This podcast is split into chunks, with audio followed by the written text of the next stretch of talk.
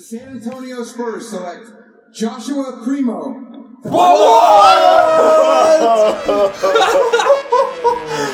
the fuck?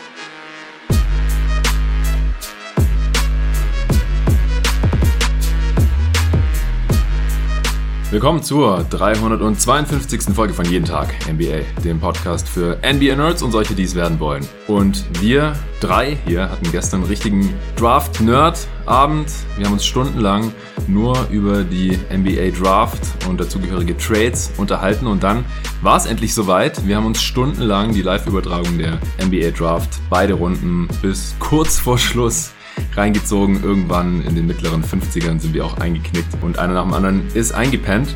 Aber wir haben auf jeden Fall richtig viel Spaß gehabt hier. Torben war am Start, den habe ich jetzt vorhin schon zum Bahnhof gebracht. Der ist schon wieder zurück auf dem Weg nach Duisburg. Aber Tobi Bühner und auch der David Krutt sind hier noch am Start und wir machen hier jetzt noch eine Draft Recap. Es ist einiges passiert letzte Nacht. Wir sprechen über Trades. Westbrook ist bei den Lakers und noch ein, zwei andere. Und natürlich gab es auch viele, viele überraschende Picks. Ihr habt gerade schon die Live-Reaktion gehört auf den zwölften Pick zu den San Antonio Spurs. Josh Primo, der wurde von den meisten eigentlich eher so in der zweiten Runde, Anfang der zweiten Runde gesehen. Und wie Tobi den Pick findet und wie wir auch alle anderen Picks finden, das erfahrt ihr heute in diesem Pod. Erstmal, hey Tobi. Hi zusammen. Und hallo David. Hallo. Wie gesagt, Torben kann leider nicht mehr dabei sein, sehr, sehr schade, aber sein Zug ähm, musste den schon wieder mittags nehmen. Ich denke, wir kriegen es auch zu dritt hier heute hin. Die heutige Folge wird mal wieder gesponsert von Athletic Greens. Wie du vielleicht schon weißt, stehe ich auf gute Ernährung und körperliche Fitness, auch damit ich auch mit jetzt 33 Jahren Post-Prime auf dem Court noch ein bisschen abgehen kann. Vor allem jetzt, nachdem man so lange Zeit nicht mehr richtig zocken gehen konnte, war ich echt motiviert, habe erst zu Hause trainiert, seit ein paar Wochen bin ich wieder im Gym und jetzt gerade gehe ich so viel draußen ballen, wie es dieses Sommerwetter eben zulässt. Hoffen wir, dass es so weitergeht. Und was Ernährung angeht, ist jeden Morgen Athletic Greens die perfekte Ergänzung für mich in meinem doch recht vollgepackten Alltag. Das trinke ich nach wie vor jeden Morgen und bin immer noch sehr überzeugt davon. Das ist ein Mix aus 75 gesunden Zutaten, das man einfach mit Wasser vermischt. Ich stehe morgens auf und mache meiner Freundin und mir anstatt dem ersten Kaffee immer erstmal Athletic Greens. Da freue ich mich echt schon immer richtig drauf. Meine Freundin ist auch noch ein bisschen tiefer im Nährstoffthema drin als ich, ist alle 75 Zutaten mal durchgegangen und war auch begeistert. Wenn das interessant für dich klingt, als Hörerin oder Hörer meines Podcasts bekommst du jetzt auf athleticgreens.com slash jeden Tag NBA immer noch ein exklusives Angebot. Also das schmeckt sehr, sehr viel leckerer als es aussieht. Ist so ein dunkelgrüner Trunk und man hat direkt als allererstes morgens alle täglichen Nährstoffbedürfnisse mit einem Löffel abgehakt. Das allein fühlt sich schon gut an, aber ich bin auch merklich fitter, mental und körperlich jetzt über die Wochen und Monate geworden, seit ich das nehme. Es hilft der Verdauung, unterstützt das Immunsystem und boostet die Regeneration. Also für jeden Sportler oder gesundheitsbewussten Menschen ist es das Geld absolut wert. Wenn du Bock auf die Morgenroutine nicht nur von meiner Wenigkeit, sondern von diversen Triathleten, Olympioniken, anderen Profisportlern, Fitness- und Gesundheitsexperten hast, dann probier es einfach mal aus. Mit einem Abo bekommst du Athletic Greens jeden Monat an die Haustür geliefert. Das Abo kann natürlich jederzeit gestoppt werden und innerhalb der ersten 60 Tage gibt sogar noch eine Geld zurück Garantie. Im Moment gibt's wieder eine Aktion exklusiv für dich als jeden Tag NBA Hörerin oder Hörer auf athleticgreens.com slash jeden Tag NBA erhältst du kostenlos einen Jahresvorrat an Vitamin D3 und dazu noch fünf Travel Packs zu deinem Athletic Greens Abo gratis obendrauf. Also nochmal athleticgreens.com slash jeden Tag NBA. Den Link findet ihr selbstverständlich wie immer auch in der Beschreibung dieses Podcasts. So, das war's auch schon. Ja, vielleicht bevor wir gleich in die Details einsteigen, erstmal Tobi, was äh, sind so deine hauptsächlichen Gedanken zur NBA Draft Night? 2021. Ja, wenig überraschend wusste man irgendwie ab Pick 6 überhaupt nicht mehr, was passieren würde. Also wir waren auch sehr oft sehr verwirrt, was da gerade los ist. äh, am allermeisten natürlich bei meinen Spurs, äh, die uns extrem überrascht haben, aber auch ansonsten wirklich, also von 20 bis 40 ging ganz viel durcheinander Spieler, wo wir sie überhaupt nicht gesehen hätten.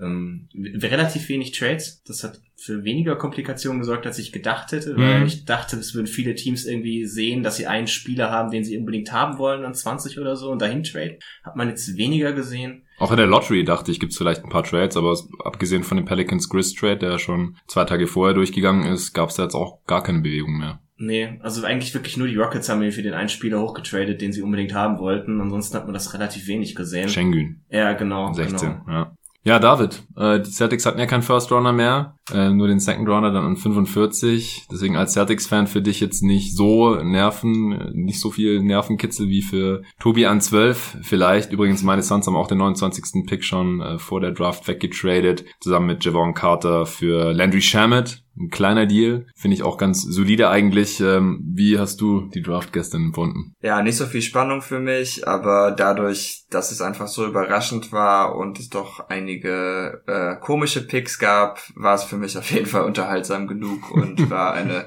sehr lustige Draftnacht. Ja, definitiv. Also wir hatten unseren Spaß. Äh, Wir haben leider erst ab Pick 8 oder so haben wir erst angefangen, unsere Live-Reactions mal so nebenher aufzunehmen. Äh, Wir werden jetzt im Endeffekt nur zwei kleine Ausschnitte hier in den Pod reinpacken. Aber nachdem Torben so einen Urschrei losgelassen hat, weil er sich so gefreut hat, nachdem die Memphis Grizzlies an 10 äh, Cyril Williams gepickt haben, haben wir gedacht, eigentlich müssen wir das irgendwie festhalten. Wer weiß, was noch so passiert. Und bei Josh Primo kam ja dann gleich der nächste Hammer. Und natürlich auch mit dem Russell Westbrook Trade. Der war so semi-überraschend nur noch. Wir müssen auch dazu sagen, dass wir die ganze Nacht eigentlich die Finger von Twitter gelassen haben. Abgesehen, äh, wenn wir halt irgendwie direkt eine Notification bekommen haben, weil irgendwer mit uns interagiert hat. Wir haben jetzt nicht die ganze Zeit geschaut, was tweeten Bo, Shams und die anderen Newsbreaker, weil wir uns nicht spoilern lassen wollten weil sonst ist die Live-Übertragung einfach ein Stück weit weniger spannend, wenn man immer schon weiß, wessen Name gleich aus Adam Silvers Mund kommt. Deswegen haben wir auch manche Trades erst während der Live-Übertragung mitbekommen, aber Russell Westbrook, das hat sich ja schon angekündigt gehabt vor der Draft. Und der ist jetzt in LA und er ging fast für exakt das Paket, das wir auch in der Mock Offseason hier in der vorletzten Folge geschnürt hatten, beziehungsweise was Julian Lage und Sven Scherer als jeweiligen GMs der Lakers und Wizards ausgehandelt hatten. Mit Ausnahme des First Rounders. Die Wizards haben ja noch den 22. Pick dieser Draft von den Lakers dazu bekommen. Zusätzlich zu Kentavious Caldwell Pope, Montrezl Harrell und Kyle Kuzma, die alle zu den Washington Wizards gehen. Und Russell Westbrook spielt in der nächsten Saison zusammen mit LeBron, Anthony Davis und vielleicht Mark Gasol. Mehr Spieler haben die Lakers gerade gar nicht mehr. Die haben jetzt tatsächlich gerade vier Spieler unter Vertrag. Also quasi den Rest der Rollenspieler hier noch gegen Russell Westbrook getradet. Ich würde sagen, da fangen wir mal an, denn das war der große Trade der Nacht und dann werden wir hier im Pod einfach äh, die Picks der Reihe nach durchgehen, aber dann auch immer gleich alle Picks und Transaktionen des jeweiligen Teams besprechen, entweder ein bisschen ausführlicher, wenn es nötig ist und ansonsten fassen wir uns auch vielleicht ein bisschen kurz, weil sonst wird der Pod irgendwie drei Stunden und Tobi muss auch noch irgendwann los. Ja, Westbrook Trade. Ähm, wir haben hier auch nochmal die kleine Live-Reaktion, die ich jetzt hier kurz einspielen werde. Ja, Oh, warte mal. Russell Westbrook, uh, former MVP, is on his way to LA. A great package that'll bring back Kyle Kuzma, Montrezl Harrell, Contavious Caldwell Pope, and the Lakers' 22nd pick tonight. Uh, this was uh, a trade that Westbrook was enthusiastic about. Der kann, der, der kann der wirklich fassen, natürlich. Alter. Davis, LeBron James, and Westbrook put together a big three. No way. Big How this little place is Die auch immer noch von Big Freeze ständig reden. You're following Vor allem, wer, wer, wer, wer da alles als Dritter gilt, ey. Threes. Es gibt nichts Geileres als ein Big Three. Aber Big Ja, aber hey, Three called it. Bis auf den Pick von den Lakers, genau unser Paket von der Mock Offseason. Richtig geil. Und ganz ehrlich, der Pick, der reißt jetzt auch nicht raus. Bei den Picks, also wir hätten uns schon denken können, dass das die realistischere Version ist, aber stimmt. Ja, das äh, Gelächter war groß, als spätestens als von der neuen Big Three in LA die Rede war. Äh, Tobi, du hast am lautesten reagiert. Was hältst du von Russell Westbrook neben LeBron James und Anthony Davis in LA? Also ich bin ja schon nicht der bekannteste Westbrook-Fan so ganz allgemein. Ich glaube, das ist inzwischen auch bekannt. Aber der Fit dürfte so ziemlich das Schlechteste sein, was man irgendwie für ihn finden konnte. Also wenn man neben LeBron James irgendwas haben möchte, ist es Spacing. Und genau das haben die Lakers jetzt überhaupt nicht mehr. Oder auch neben Russell Westbrook möchtest du eigentlich Spacing. Und sie haben jetzt eigentlich die zwei besten Shooter, die sie letztes Jahr hatten, wahrscheinlich in ihrem Kader, so neben den Stars, haben sie weggetradet für Russ und haben eigentlich überhaupt kein Spacing mehr. Und das Spacing war letztes Jahr schon schlecht. Ja. Also ich, ich sehe einfach nicht, wie das offensiv im Halfcourt in den Playoffs wirklich noch funktionieren soll mit den drei. Und die Dinge, die Westbrook irgendwie in einem Team mitbringt, genau das brauchen die Lakers halt alles eigentlich überhaupt nicht. Deswegen, ich verstehe es überhaupt nicht. Das ist nur so ein eher Namensmove irgendwie. Das ist ja Hauptsache wieder ein neuer Star. Jetzt haben wir eine Big Three, toll, aber ich glaube, die Lakers werden bald das dritte Team am Stück sein, das sehr enttäuscht ist, dass sie für Westbrook getradet haben. Ja, Westbrook jetzt, äh, drittes Team in drei Jahren tatsächlich auch. Und trotzdem haben die Wizards wieder einen First Rounder noch dazu bekommen. Das, darauf hatten wir in der Mock-Off-Season ja noch verzichtet. Ansonsten hat mich das Paket jetzt halt überhaupt nicht überrascht. Also Props auch noch noch mal an Julian, der auch antizipiert hatte, dass die Lakers diesen Deal machen würden, obwohl er ihn persönlich nicht machen würde. Aber als Lakers GM hat er es eben für realistisch gehalten, dass es passiert. Und klar, das der Fit mit den anderen beiden, das sieht so suboptimal aus. Ich habe es auch mal in einem der Five-Show-Streams gesagt, dass ich mir das überhaupt nicht vorstellen kann, dass dieser Trade passiert. Einfach weil es spielerisch nicht den geringsten Sinn ergibt. Also wie du gerade schon gesagt hast, neben LeBron, AD willst du eigentlich Spieler haben, die den Dreier treffen, die das Feld breit machen und die am besten halt auch noch ihre Position verteidigen können. Und Westbrook ist genau das Gegenteil davon. Der verteidigt nicht mehr und ist einer der schlechtesten Shooter auf seiner Position von hinter der Dreierlinie, ist auch ohne Ball relativ wertlos und LeBron AD sind ohne Ball nicht wertlos, aber sie sind halt auch nicht die Schützen vor dem Herrn, dass sie die ganze Zeit von ihrem Gegenspieler da bewacht werden, dann wird es eng für Westbrook auf dem Weg zum Ring. Äh, das halte ich für extrem suboptimal. Also da hängt jetzt auch noch sehr viel von der restlichen Offseason ab, denn sie müssen noch ihren gesamten Kader irgendwie voll bekommen. Und wenn da jetzt noch viel Shooting reinkommt und halbwegs Defense reinkommt, dann kann das ganz gut aussehen. Dann sind sie vielleicht auch ein Contender wieder. Mit LeBron, AD, wenn die beide fit sind, bist du eigentlich immer ein Contender. Das kann wahrscheinlich auch in Westbrook nicht ändern. Aber es wird schon verdammt schwer und vor allem, weil die drei Dudes halt auch so viel verdienen, die äh, sind ja jetzt schon relativ nah dran auch ähm, an, an der Luxury Tax oder sind sie schon drin am Apron? Also die haben auf jeden Fall sehr wenig Gehaltsspielraum jetzt. Und das macht es auf jeden Fall nicht einfacher hier jetzt die restliche Saison. Dann Schröder ist wahrscheinlich jetzt auch passé in LA, denn er hat jetzt eigentlich kein Leverage mehr, denn auf seiner Position spielt jetzt einfach ein Spieler, der als Star gilt in dieser Liga nach wie vor. Ich meine, Westbrook war letztes Jahr noch im All-NBA-Team, ja, darf man nicht vergessen, nicht in der vergangenen Saison, sondern in der vorigen. Der hat einfach jetzt noch ein Standing und ich kann mir einfach nicht vorstellen, dass die Lakers jetzt Dennis noch bezahlen werden. Also ich denke, die würden ihm jetzt nicht mal mehr diese 84 Millionen bieten.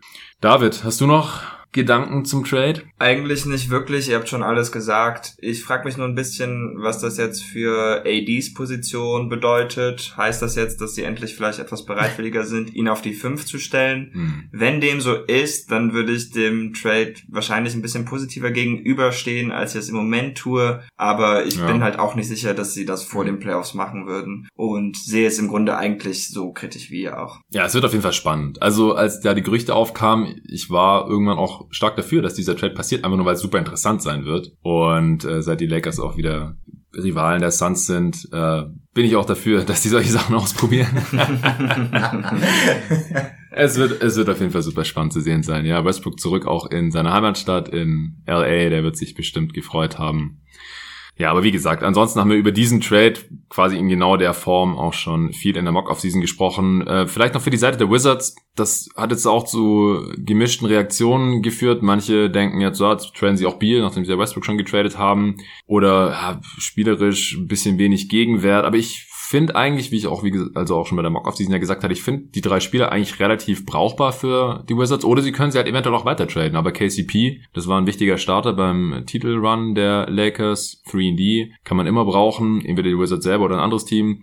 Kuzma finde ich mit dem Deal auch okay. Mit seinen 10 Millionen pro Jahr kann er von der Bank kommen, ein bisschen Scoring, Shooting bringen, hat er jetzt auch besser verteidigt bei den Lakers die letzten Jahre.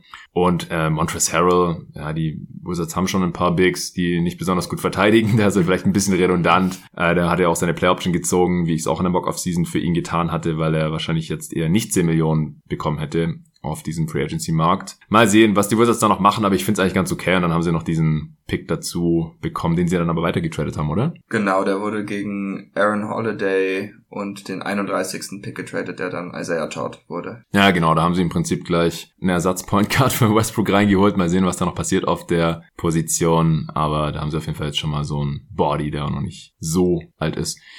Dann würde ich sagen, kommen wir doch mal zur Draft an sich. Tobi hat schon gesagt, es gab einige Überraschungen, also in den Top 3 nicht. Dann an 4 gab es die erste größere Überraschung mit Scotty Barnes zu den Raptors, dadurch ist Sachs an 5 gefallen, zu den Magic, Giddy an 6 hat uns auch noch ziemlich überrascht. Wie gesagt, da haben wir leider noch keine Live-Reactions aufgenommen gehabt, aber äh, das werden wir jetzt hier alles ein bisschen besprechen. Vielleicht kurz die Pistons. Kate Cunningham an eins. Wie gesagt, damit hat eigentlich jeder gerechnet. Es wäre ein absoluter Schocker gewesen, wenn sie ihn dann nicht genommen hätten. Und er war anscheinend dann auch ziemlich hyped up. Hat dann auch gemeint, ja, Detroit, let's do this und so weiter. Äh, an 42 haben sie in der zweiten Runde dann noch Isaiah Livers geholt und äh, Luca Garza an 52 noch ein äh, Upperclassman Big Man. Und Balsa Kiprivica. Koprivica. Koprivica, ja, sorry, kann ich, kann ich lesen. ähm, ja, an 57. Das haben wir schon gar nicht mehr live mitbekommen gehabt. Und der kam irgendwie per Trade, aber das ist noch nicht ganz klar. Also gerade in der zweiten Runde ist man noch nicht ganz klar, was da jetzt auch der Gegenwert ist. Irgendwelche Future Seconds, das wissen wir einfach jetzt hier nicht mal 24 Stunden nach der Draft noch nicht. Das ist aber jedes Jahr so und jetzt auch nicht besonders schwerwiegend.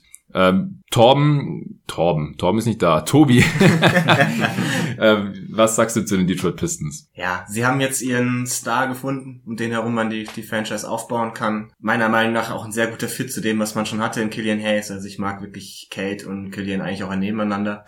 Mhm. Und die restlichen Picks in der zweiten Runde sind auch irgendwie solide. Ich bin jetzt kein Luca Gaza-Fan. Äh, Livers ist ein Shooter, kann man auch immer mitnehmen. Ist wahrscheinlich nicht viel zu erwarten. Insofern, man hat das gemacht, was man mit dem Pick tun musste. Und damit ist dann gut. Ja, Livers ist ja auch von äh, Michigan, ist einer von ein paar Regional Picks, wenn man so möchte, in der zweiten Runde. Kann Zufall sein, oftmals ist es wahrscheinlich eher nicht, ist vielleicht dann so das Zünglein an der Waage, wenn die sich überlegen, wenn man sich haben noch zehn Prospects auf ihrem Board, die sie alle ungefähr gleich ranken, dann nehmen sie vielleicht den, der aus der Nähe stammt oder in der Nähe aufs College gegangen ist, um noch ein paar mehr Fans reinzuholen oder so. Und wenn der Spieler was wird, dann umso besser. Also Livers ist von äh, Michigan. Du hast gerade angedeutet, dass du kein Garza-Fan bist. Vielleicht in einem Satz, was ist für ein Spieler und wieso gefällt dir nicht so? Ja, äh, Big Man am College sehr produktiv, aber wird in der NBA defensiv massive Probleme haben, in Space zu verteidigen. Ja. David, hast du noch was zu den Pistons oder wollen wir zu den Rockets übergehen? Ne, ja, können wir machen. Ist eigentlich recht offensichtlich und äh, im Großen und Ganzen gute Draft gewesen. Äh, eine Sache, die mir gerade einfällt. Du bist nicht so der Fan von dem Fit äh, Hayes und Cunningham? Ja, das liegt aber hauptsächlich daran, dass ich im Gegensatz zu euch halt auch nicht so ein großer Hayes-Fan bin. ähm, ich glaube halt auch im Moment, dass er wahrscheinlich mit dem Ball in der Hand am besten ist und ja, das können natürlich nicht beide gleichzeitig, aber äh, das ist jetzt natürlich auch nichts, worauf ich Rücksicht genommen hätte und äh, ein paar offene Dreier täten Killian Hayes bestimmt auch gut. Von daher denke ich schon, dass das funktionieren kann. Äh, instinktiv finde ich den Fit jetzt nicht so sauber, aber es ist jetzt nichts, was äh, garantiert ist, schief zu gehen oder so. Okay. Ist, wo ist Thor jetzt nochmal gelandet? Doch nicht bei den Pistons. First bei den Hornets. Ah, okay. Das war, war das nicht der Pistons-Pick gewesen? Wie auch immer. Äh, kommen wir zu den Houston Rockets. Die haben an zwei sich jetzt äh, letztendlich für Jalen Green entschieden. Das war auch schon länger in Gerüchten durchgedrungen. Wenn sie jetzt Mobley genommen hätten, wäre es auch keine Überraschung gewesen. Dann haben sie an 16 Alperen Schengen gezogen von den Oklahoma City Thunder den Pick bekommen. Das war ursprünglich dieser Celtics-Pick, der im Kemba Walker Al Horford Trade involviert war. Und dafür haben die Oklahoma City Thunder nochmal zwei First-Rounder bekommen, denn sie haben ja noch nicht so viele Picks die nächsten Jahre.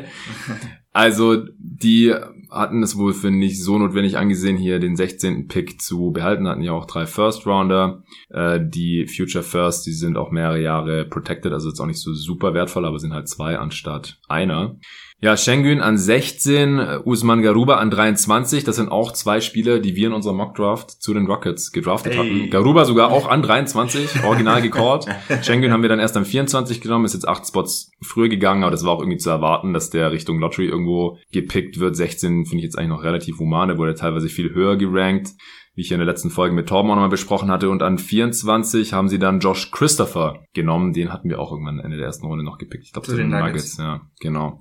Also auch total in der Range gelandet, wo wir ihn erwartet hatten. Jetzt darfst du anfangen, äh, David. Wie gefällt dir die Draft nach der Houston Rockets? Ja, für mich passt das leider nicht so ganz. Also drei ihrer Picks gefallen mir sehr gut. Das wären halt Jalen Green, Garuba und Josh Christopher. Die finde ich alle in ihrer Range gut, auch wenn man sicherlich auch hätte Mobley ziehen können. Da würde ich jetzt auch nicht wirklich viel gegen argumentieren, wenn sie das getan hätten. Aber wir haben ja auch Green genommen in der Mock. Genau. Äh, was mich halt ein bisschen stört, ist, ich mag den Fit zwischen Green und Schengen nicht unbedingt. Hm. Wir hatten das natürlich auch in der Mock gemacht letztendlich, aber die Rockets haben jetzt natürlich viel mehr Kapital in Schengen investiert, als wir es getan hatten, weil Ja. bei uns war er halt dann an 24 und nicht an 16 zum Preis dann noch von zwei First-Roundern. Und das finde ich einfach ein bisschen schwierig, denn ja, defensiv ist das einfach ein schwieriges Duo. Da müssen alle anderen Spieler gut zusammenhalten. Vielleicht können Garuba und Christopher dabei helfen.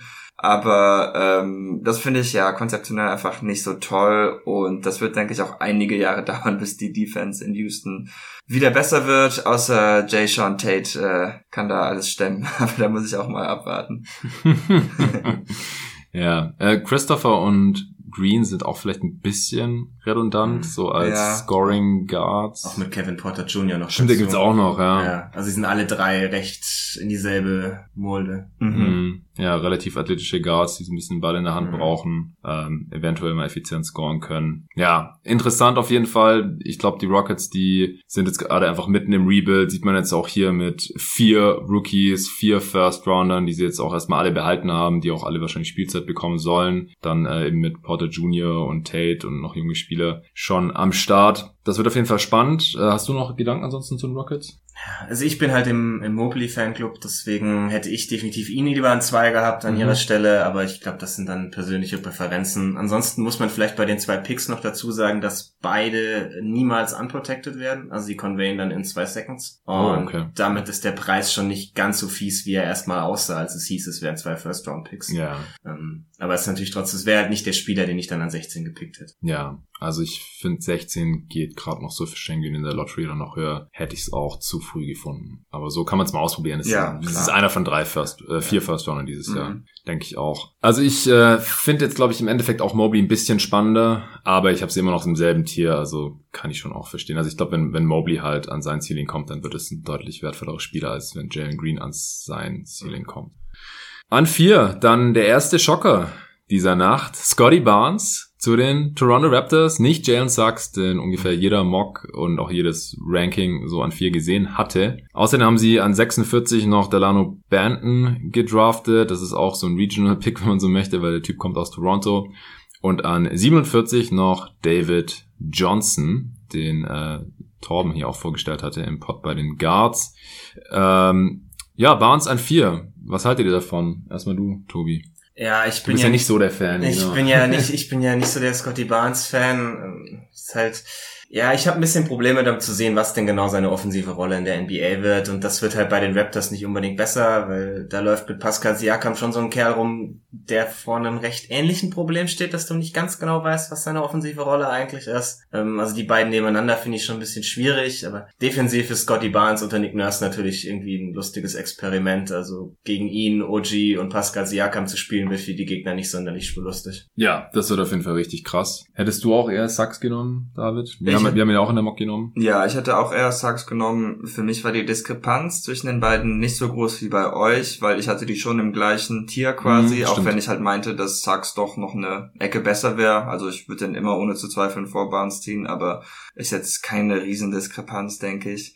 Ähm, aber Sachs wäre doch einfach irgendwie viel sauberer gewesen. Die defensiven Träume, äh, die sehe ich auch. Aber wenn sie jetzt weiterhin, also die Playoffs angreifen wollen oder so, dann wäre Sachs, glaube ich, schon die bessere Wahl gewesen. Denn jetzt steht der Kader vor so vielen Problemen und Fragezeichen, die man sicherlich lösen kann. Man hat ja auch genug Assets, aber äh, für die Offseason hat das das Bild der Raptors für mich jetzt nicht klarer gemacht. Ja, also mit OG, Siakam und Barnes musst du ja nicht die ganze Zeit klein spielen. Also du kannst mhm. ja schlecht noch irgendwie einen Center mit draufstellen. Ja, vielleicht ein bisschen mit Boucher, der auch ein bisschen werfen kann. Aber das wird schon nicht ganz so easy, außer sie traden sich Jakam vielleicht doch noch. Das wird es natürlich auch noch ein bisschen vereinfachen. Also ja. defensiv wird das richtig heftig. Aber offensiv ähm, OG ist der beste Shooter von denen wahrscheinlich.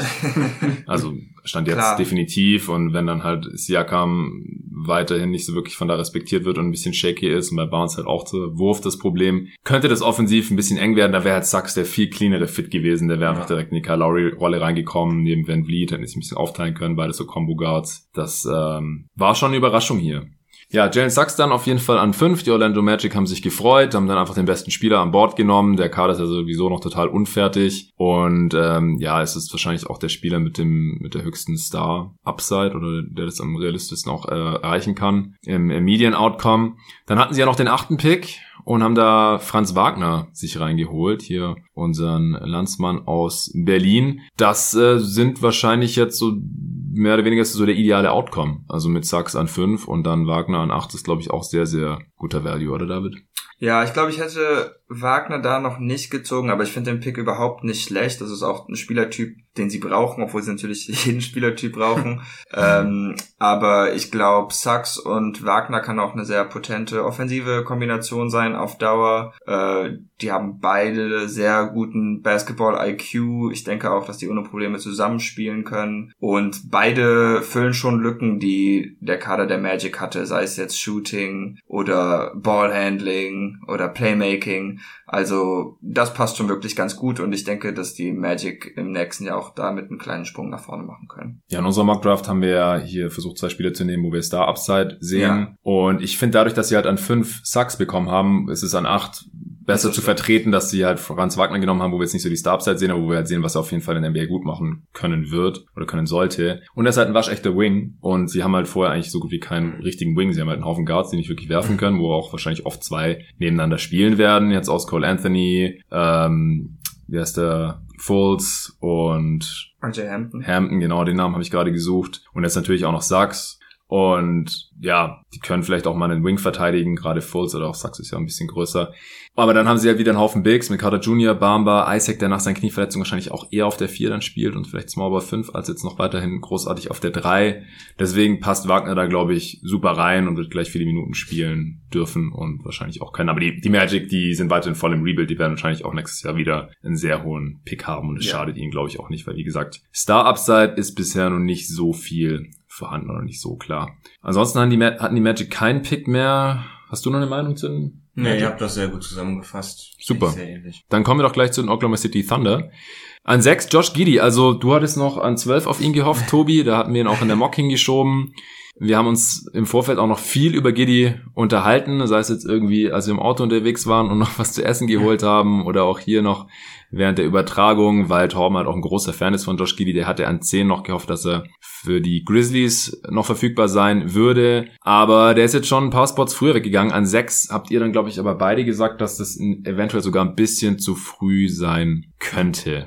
Ja, also ich finde ihn da ein bisschen overdrafted. Also es hätte sicherlich Spieler gegeben, die mir da besser gefallen hätten an der Stelle. Aber ich sehe schon auch, warum die Thunder das gemacht haben. Giddy hat halt diesen Upside als Playmaker. Wenn der Wurf so kommt, wie sich seine Fans das vorstellen, dann, dann kann das sehr, sehr gut aussehen, weil er ist wirklich einer der besten Playmaker dieser Klasse und das halt bei seiner Größe ist schon eine ganz spannende Kombi. Aber ich habe da halt ein bisschen mehr Zweifel, ob er wirklich in so eine Rolle reinschlüpfen kann. Aber die Thunder sind noch weit genug im Rebuild, dass sie das gerne ausprobieren können. Insofern, ich, für mich ist ein Tick zu früh, aber ich finde es jetzt auch nicht dramatisch. Ich glaube, ich hätte jeden an der Stelle irgendwie leicht overdrafted gefunden, der da gehandelt wurde. Also auch von den Picks, die jetzt so danach waren, war jetzt keiner, wo ich gesagt hätte, ja, ist der perfekte sechste Pick oder Stimmt. so. Äh, insofern waren sie da, glaube ich, an der Stelle, die einfach extrem ungünstig ist und haben da noch mit eins der besseren Sachen draus gemacht. Ja, dann haben sie an 18 noch Trey Mann gedraftet und Jeremiah Robinson Earl an 32. Das war ein Pick von den Knicks, die dafür 34 und 36 bekommen haben und an 55 haben sie noch Aaron Wiggins gedraftet, den kleinen Bruder von Andrew Wiggins. Wie gefallen dir die restlichen Picks der Thunder oder hast du auch noch einen Tag zu Giddy? Nö, würde ich, bei Giddy würde ich mich auch bei Tobi anschließen, auch wenn ich ihn, glaube ich, ein bisschen höher hatte. Aber ich, ja, wenn der Wurf kommt, dann ist der Pick gut und sonst ist es zu hoch. Ich glaube, so kann man es recht leicht Okay. runterbrechen. Äh, Trayman finde ich ganz gut, weil die halt auch noch ein bisschen On-Ball-Shot-Creation brauchen und dann diesmal vielleicht von jemandem, der einen Wurf hat, weil da ist ja Shay wahrscheinlich der einzige Ballhändler im Moment, der einen sicheren Wurf hat. Bei den anderen ist das noch so ein bisschen offen. Und ja, die anderen beiden Spieler sind halt äh, athletische Flügel, die man eigentlich immer brauchen kann. Von daher finde ich die auch ganz guten Value da, wo die gepickt wurden. Ja, also ich finde auch, dass es eine solide Draftnacht von den Thunder ist. Ich kann schon sehen, wie man Giddy hier an 6 nimmt. Also wir hatten gedacht, vielleicht Ja. Kuminga, weil der eher in so ein Sam Presti-Profil reinfällt, athletisch, lange Arme, noch ziemlich roh. Der ist dann aber noch an einen Spot weiter äh, gefallen zu den Warriors, wo wir gleich zu kommen. Und ansonsten nimmt sich wahrscheinlich nicht viel. Also Booknight wurde sehr viel dahin gemockt. Der ist aber noch fünf weitere Spots abgefallen. Der sah dann auch nicht ganz so begeistert aus, als er dann erst an 11 zu den Hornets gegangen ist. Ja, Cyril Williams wäre ein Upside-Pick gewesen, aber das wäre auch sehr früh für ihn gewesen hier an 6. Also da hat sich jetzt keiner mehr so richtig aufgedrängt. Also Keon Johnson wäre für mich vielleicht noch ein Kandidat gewesen, aber der ist erst viel später, 15 Mhm. Picks später weggegangen. Da waren die Teams anscheinend nicht so verliebt. Von daher, also Josh Giddy hat auf jeden Fall mega Upside mit seinem Playmaking und, und seiner Größe. Wenn der Wurf kommt, dann wird es, glaube ich, ein richtig geiler Spieler. Das, ähm, ja, das ist auf jeden Fall ein Risiko, was die Thunder hier eingehen sollten. Golden State an sieben mit ihrem ersten First Rounder, das war ja der der Wolves. Die haben sich dann nicht länger bitten lassen und Jonathan Kuminga erlöst, war ja zeitweise sehr viel höher gerankt gewesen, ist dann jetzt eben nach seiner G-League Performance immer weiter abgefallen in den Mocks und jetzt hier letztendlich auch noch an sieben verfügbar gewesen. An 14 mit dem eigenen Lottery Pick haben die Warriors dann noch Moses Moody bekommen. Den hatten wir auch höher gerankt, noch in der Mockdraft höher gepickt. Der ist hier ein bisschen gefallen, was eventuell auch an seinen Medicals liegen könnte. Aber rein vom, vom Value sieht es hier auch schon ganz ordentlich aus. Auch wenn wir alle nicht so die größten Kuminga-Fans sind, sehen wir ja auch, dass die Warriors, gerade wenn sie die Picks vielleicht noch traden, äh, warum sie den hier genommen haben, weil wahrscheinlich er bei anderen Teams dann auch beliebt ist. Und ansonsten mit Moody und Kuminga, jetzt auch egal in welcher Reihenfolge man die hier gedraftet hat, man hier, glaube ich, ein ganz gutes Ergebnis, oder Tobi? Ja, sehe ich sehr ähnlich. Also ich mag Moody sehr gerne. Der passt halt vom Spielertypus her perfekt rein in das, was die Warriors jetzt gerade haben. Kuminga ist der, sicherlich der Spieler mit dem höchsten Upside, der noch übrig war, auch wenn natürlich sein Skill-Level aktuell noch ein bisschen zu wünschen übrig lässt. Also es wird sicherlich kein Spieler sein, der dir dieses Jahr irgendwie hilft. Aber ja. das sollte halt im Draft auch nicht unbedingt immer dein hauptsächlicher Fokus sein, sonst kommen da so komische Sachen dabei raus wie der nächste Pick, über den wir reden. äh, deswegen, also ich finde den Draft für die Warriors eigentlich jetzt wirklich, wirklich gut. Haben sie meiner Meinung nach eigentlich zwei relative Volltreffer gelandet. Volle Zustimmung. Ja. Ne, alles genauso. Ja, also ich will auch nochmal dazu sagen, also sie haben jetzt im Prinzip ungefähr das gemacht, was davor auch so gerüchteweise geplant war. Also ein High-Upside-Spieler an sieben, das ist einfach Kuminga an der Stelle und dann 14 ein Spieler, der eventuell auch gleich helfen kann, wobei das jetzt hier kein alter Rookie geworden ist wie Duarte oder Kispert oder so, sondern ja auch mit Moody einer der jüngeren Spieler noch in dieser Draft, aber jemand, der halt ein Skillset hat mit 3D, äh, das den Warriors sofort helfen kann. Trotzdem ist es, glaube ich, unterm Strich so, dass es, dass es halt zwei Rookies sind, die nicht unbedingt Plus, also bei Kuminga kann, kann ich es nicht ausschließen, dass er direkt irgendwie ein Plus-Spieler ist und irgendeinen positiven Impact hat. Äh, die Warriors haben ja auch ein sehr anspruchsvolles offensives System und nur so ein roher Spieler wie Kuminga, der wird da im ersten Jahr einfach wahrscheinlich überhaupt nichts liefern können, wenn er überhaupt für sie auflaufen wird. Und ähm, ja, Moody, da kann ich es mir vielleicht noch irgendwie vorstellen, aber nach wie vor denke ich, die Warriors werden gut beraten, wenn sie Kuminga wegtraden, vielleicht sogar beide. Das kommt dann natürlich stark auf den Gegenwert an. Ähm, dass sie bei Westbrook nicht ins Rennen einsteigen, war klar. Und ansonsten sind ja Simmons, äh, eventuell Beal, eventuell Lillard, vielleicht irgendein Spieler, den wir jetzt gerade noch gar nicht auf dem Schirm haben, oder einfach ein paar solide Starter äh, zu haben, wo man dann halt einen oder sogar beide reinschmeißen kann. Ansonsten hatten die Warriors hier keine Picks mehr. An was ist mit der, ach so, die 8 hat natürlich die Magic, ich habe mich gerade gewundert. Genau. Ja, 8 war natürlich Franz Wagner, an 9 Sacramento Kings. Ja, Kings doing Kings things oder so. Gangs, ja. Äh, also da hatten wir, glaube ich, auch eine witzige Reaktion hier. Wie gesagt, wir hatten es leider noch nicht laufen. Äh, Davian Mitchell an 9. Den hatten wir alle niedriger gerankt. Wir haben auch lang und breit erklärt, Torben auch wieder im letzten Pod, wieso wir den niemals in der Top 10 ziehen würden. Und die Kings haben es halt gemacht. Also Klein Guard, einen der älteren Spieler hier in dieser Draft. Und da muss man sich halt schon fragen, bei dem Team, das er letztes Jahr Halliburton gedraftet hat, das Fox schon hat, den auch schon verlängert hat, um den bauen will, wie zur Hölle soll das jetzt zusammenpassen? Was ist die Rolle von David Mitchell? Haben die Kings jetzt hier an neun quasi ein Backup für Fox gedraftet? Also das ist alles sehr, sehr weird, oder David? Ich finde es nicht nachvollziehbar, denn im Grunde sind alle drei Point Guards, also Halliburton bietet wahrscheinlich was mehr Vielseitigkeit, aber sie spielen irgendwo die gleiche Position und die drei zusammenzuspielen scheint mir auch eher unrealistisch, Ja. weil Halliburton ist ja ziemlich schlaksig, Mitchell ist ziemlich klein und Fox ist irgendwo dazwischen vom, vom Körper her. Und ähm, ja, will man jetzt einfach die ganze Zeit gute Point Guard Minuten haben, gefällt mir einfach nicht. Äh, ich würde mir für Mitchell hoffen, dass ich da mehr hinterstehen könnte, weil der scheint mir schon ein cooler Typ zu sein, aber gerade in Sacramento finde ich das wirklich einen sehr, sehr miesen Fit. Äh, ich meine, vielleicht passt er ganz gut neben Buddy Hield, weil wenn das ein Trost ist. Mm. ja, als Backups dann, oder? also, pff, ich, ich kann es echt auch überhaupt nicht nachvollziehen. Tobi? Nee, ich auch definitiv nicht. Also wenn man irgendwie schon so einen alten Rookie relativ hochziehen will mit der Argumentation, ja, der hilft uns sofort, dann sollte es halt auch ein Spieler sein, der jetzt sofort reinpasst in das Team und das tut er halt wirklich überhaupt nicht bei den Kings. Ja, darf jetzt die 10 Minuten hinter Fox spielen, schön für ihn. Und du kannst dir jetzt auch kein Trade vorstellen, wie das gelöst wird, weil sie werden jetzt so hoffentlich nicht Halliburton traden. Fox tradest du ja auch nicht. oder? Halliburton zu traden bringen würde ihn ja auch nichts bringen, weil es sind, also Ja. Hall- Halliburton neben Mitchell finde ich funktioniert sogar ganz gut. Den Fit mag ich. Das Ja. Problem ist Fox und Mitchell. Die passen überhaupt nicht nebeneinander, weil sie doch relativ ähnlich sind in vielerlei Hinsicht. Und du wirst nicht Fox traden. Also das will man Also, hoffentlich ausschließen. Boah, ja, das wäre unfassbar. Ganz, ganz komisch. Sie haben dann in der zweiten Runde 39 noch Nimias Kita gezogen. Das ist ein Big. Torben könnte uns jetzt bestimmt mehr darüber erzählen. Äh, Tobi, kannst du noch ein, zwei Sätze zu ihm sagen?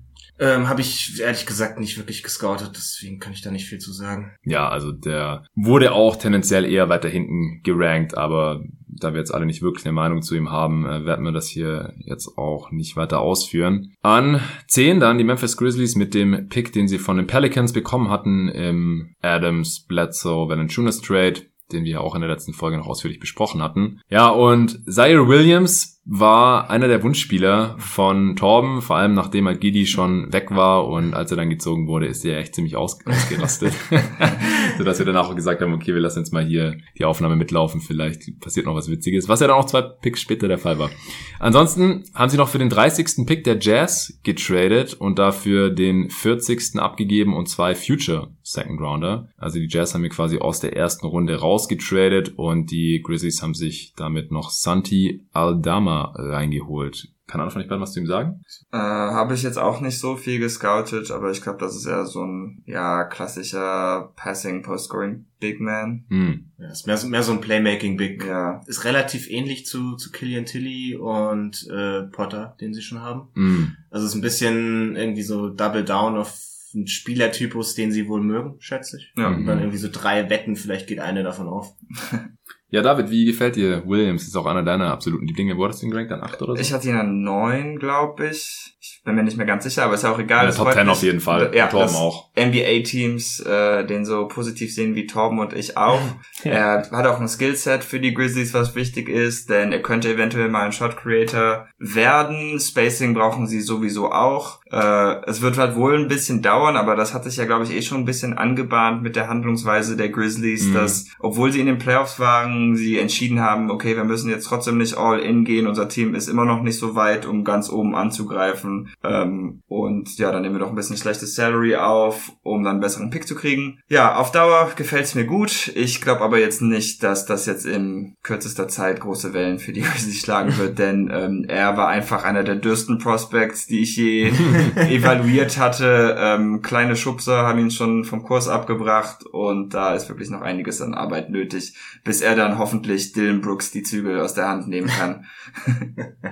Tobi? Ja. Also die langfristige Vision finde ich auch ganz nett. Dann kann er quasi als Shotmaker in die Dylan Brooks Rolle schlüpfen. Passt ganz gut neben Morant. Die Grizzlies sind hier gnadenlos ehrlich zu sich selbst, wo sie gerade stehen. Das Ja. muss man ihnen wirklich lassen. Also Mhm. finde ich sehr, sehr positiv. Gibt genug Franchises, die das nicht können. Insofern sehr schöner Pick an der Stelle, finde ich. Ja, finde ich auch super interessant auf jeden Fall. An 10, Quatsch, an 11, die Charlotte Hornets. Die hatten eine ziemlich geile Draft, wie ich finde. Die haben zwei First Rounder gehabt am Ende, weil sie neben dem ei- eigenen 11. Pick noch den 19., den ersten First der Knicks sich reingetradet haben. Und dann haben sie auch noch zwei First Rounder gehabt. Die haben noch den 37. bekommen in einem Trade für Mason Plumley, also haben sich gleich noch einen Veteran Big, vielleicht als Starter, so der Cody Zeller beerben könnte, reingeholt. War im Prinzip ein Dump der Pistons, denn äh, die haben den 37. Pick noch mitgeschickt und dafür den 57. zurückgenommen. Das heißt, der Preis dafür Mason Plumley zu den Hornets zu dumpen, war im Prinzip 20 Spots in der zweiten Runde runter zu traden. Dann äh, haben sie an 56 noch Scotty Lewis gedraftet, über den ich mit Torben auch hier in der letzten Folge noch gesprochen habe. Also allgemein, ja, wenn euch das jetzt ein bisschen zu wenig Scouting Report und Spielerbeschreibung ist und so, dann verweise ich einfach mal auf die letzten fünf Pots hier, jeden Tag NBA oder fünf der letzten sechs. Dazwischen war ja noch die Mock Off Season die übrigens auch sehr, sehr gut angekommen ist und die man sich immer noch reinziehen kann, denn nach der Draft hat sich nicht so viel verändert. Und wie gesagt, der Westbrook Trade, der war ja auch schon mit drin sogar.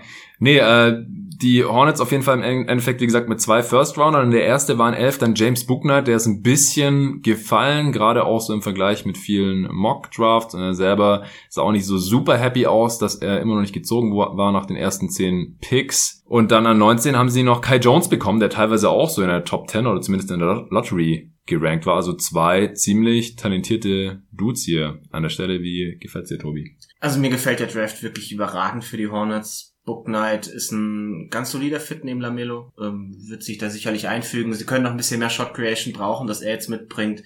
Er wird noch ein bisschen lernen müssen, wie man Offball spielt. Mhm. Das ist sicherlich der Fall, aber es ist nicht so, als hätte er nicht das passende Skillset dafür. Ich bin mir relativ sicher, dass man ihm das irgendwie auch beibringen kann. Und dann sowohl Kai Jones, aber auch in der zweiten Runde hat man JT4 bekommen. Finde ich beide sehr, sehr interessante Upside-Picks. Äh, vor hatten wir ja auch alle deutlich höher, als das wir jetzt weggegangen. Ja, so 20 Spots früher oder so. genau. Also ich hatte sowohl Kai Jones als auch vor beide irgendwie in den Top 15, 16. Mhm. Und die dann dazu bekommen, wo man sie bekommen hat, ist schon ziemlich traumhaft, zumal sie auch beide sehr, sehr gut in dieses Konzept reinpassen, das, das Borrego spielen lassen möchte und sehr gut neben Ball passen. Und nein, Kai Jones ist nicht die Andre Jordan, auch wenn man das glaubt, wenn man irgendwie den NBA TV-Stream verfolgt hat.